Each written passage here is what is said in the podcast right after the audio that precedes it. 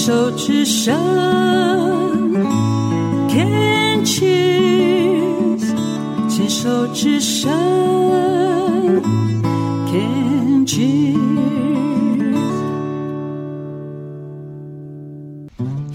寻找部落达人，走进部落，去感受部落的山林野趣，去发掘人文艺术，还有部落的美食。让达人带路，让我们和原住民做朋友吧。牵手之声网络广播电台，您现在收听的节目是《部落漫市集》，我是妈妈红爱，萨利嘎嘎马布隆爱吼。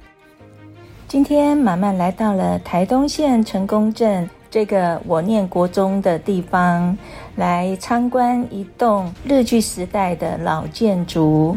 讲到成功镇，其实它原有的旧名叫马劳肉，后来呢更名为新港，战后呢更名为成功，就是现在成功镇这个名字。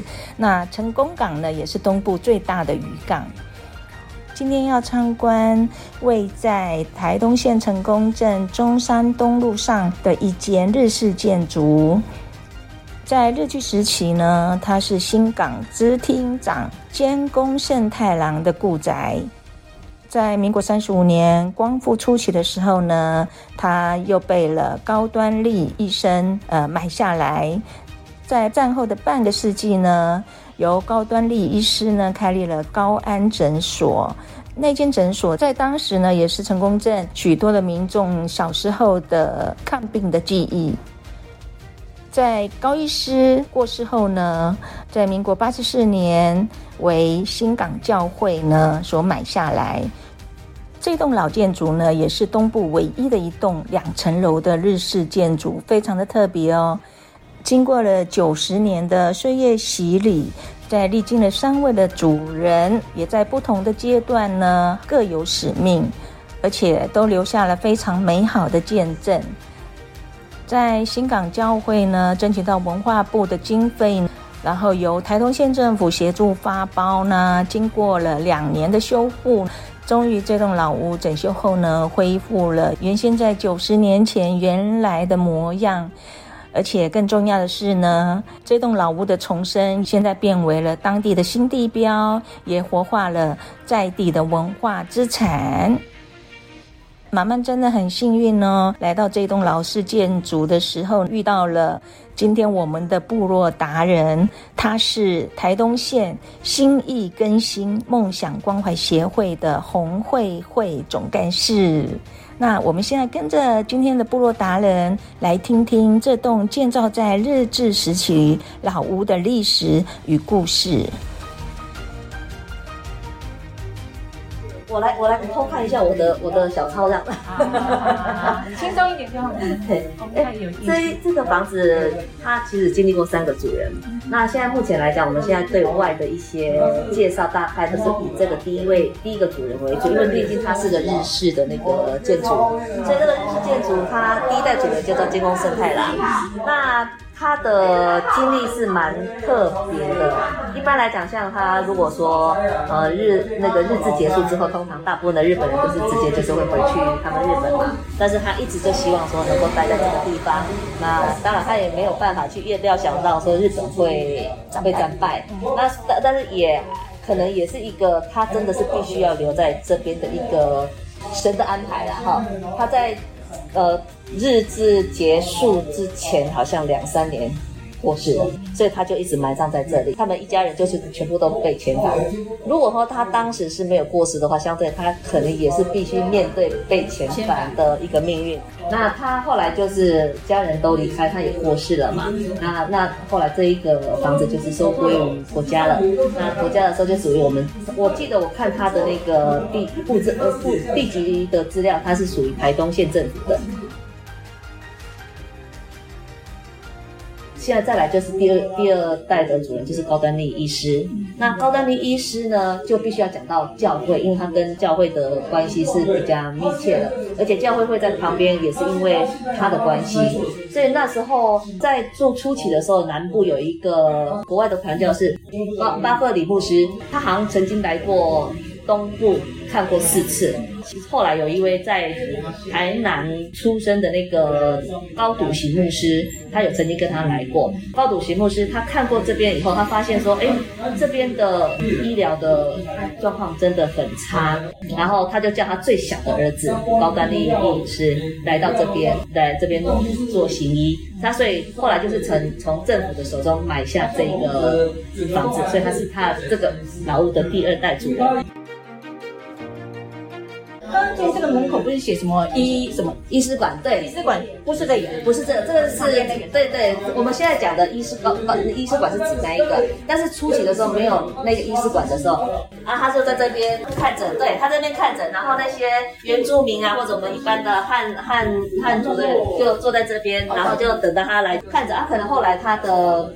患者越来越多，可能他因为人家我们以前听说的，人家其他地方看不好的话，来高医师这边就好了，可能一个打针啊就就 OK 了。然后后来就是因为这边不足以应付他自己需要的那个，所以他后来在晚一点，他就在那边才盖所谓医师馆的部分。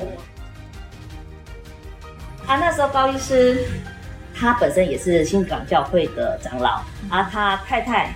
就是我们讲的森西尼，他也是在那边都会担任主日学老师，教这些小孩子这样子。那个高医师在这边行医了五十年之后呢，那身体不好，后来也是过世了，好像也是到在台北还是哪里过世的。然后本来有一段时间，他的太太还是住在这个地方。那他太太，因为他其实他有两任太太啊，我刚刚讲的太太是第二任太太，哎，第二任太太啊，他是高雄人，啊，他想回去，所以他觉得。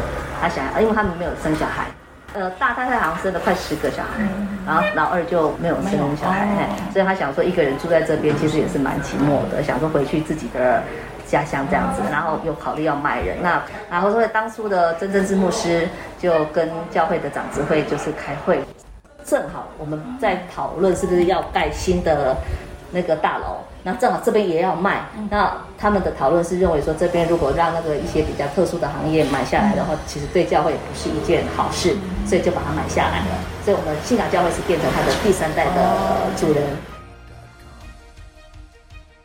那第三代主人新港教会，我们大概在一九九六吧，后来就因为台风。有一两次的什么麦德鲁姆台风很严重，然后屋顶就掀了，然后所以造成它里面开始会漏水。那后来再来就是变成开始毁坏的时候，我们没有一个专业的人可以照顾它，所以造成它其实损坏的速度非常的快。所以这个建物啊，是原先原原本本算是一个修复，对，我们是修复，对对对。那因为。历史建筑没有要求室内空间要跟原来一模又一样，因为其实我们也找不出一模又一样的状况，因为经过没有相片啊，那个以前呃高呃金宫胜太郎的时代，我们没有相片，我们只有高医师的相片。我们当初的思考的角度就是说，要把它变成尽可能的恢复到那个。那现在这个这个产权是谁的呢？呃，现在产权是信仰教会的。哦，信仰教会的。对，信仰教会的。嘿，这还有什么很特别的？啊，有特别的在楼上，真正特别的在楼上，我还没进上去了。然后我们当初还没有去跟申这个文化部去申请经费的时候，也是有拜托一位我忘记哪一个大学的教授来先来帮我们看看。然后他就他来他，因为他认知道这种建筑的重点在哪里，所以他就找学生把它挖开，终于找到它的洞闸，就是很确定这个洞闸是什么意思？洞闸就是这个牌子，黑黑的那个牌子，好，黑黑那个牌子叫洞闸。那洞闸在这个日式老屋来讲，等于说是他。呃的身份证的那个意思，然后这边也可以看一下。然后这个洞闸它上面会写，可能是建造人的，就是造呃造造的人的名字，包含他完工的时间。所以我们今年今年他九十岁生日，六月一号。所以他的他是我们确定他是建筑人是建工生态的。所以这个字还在，这个字还在。对对对，就这一块，就是这一块，就是把它下到这块。对，确定我们有价值做申请。所以它算是几级？像现在古迹吗？没有没有，还没到，还没到，可能要超过一百一百一百年以上才叫古迹吧。我们现在如果到今年六月一号是九十岁而已，十年。对对对对。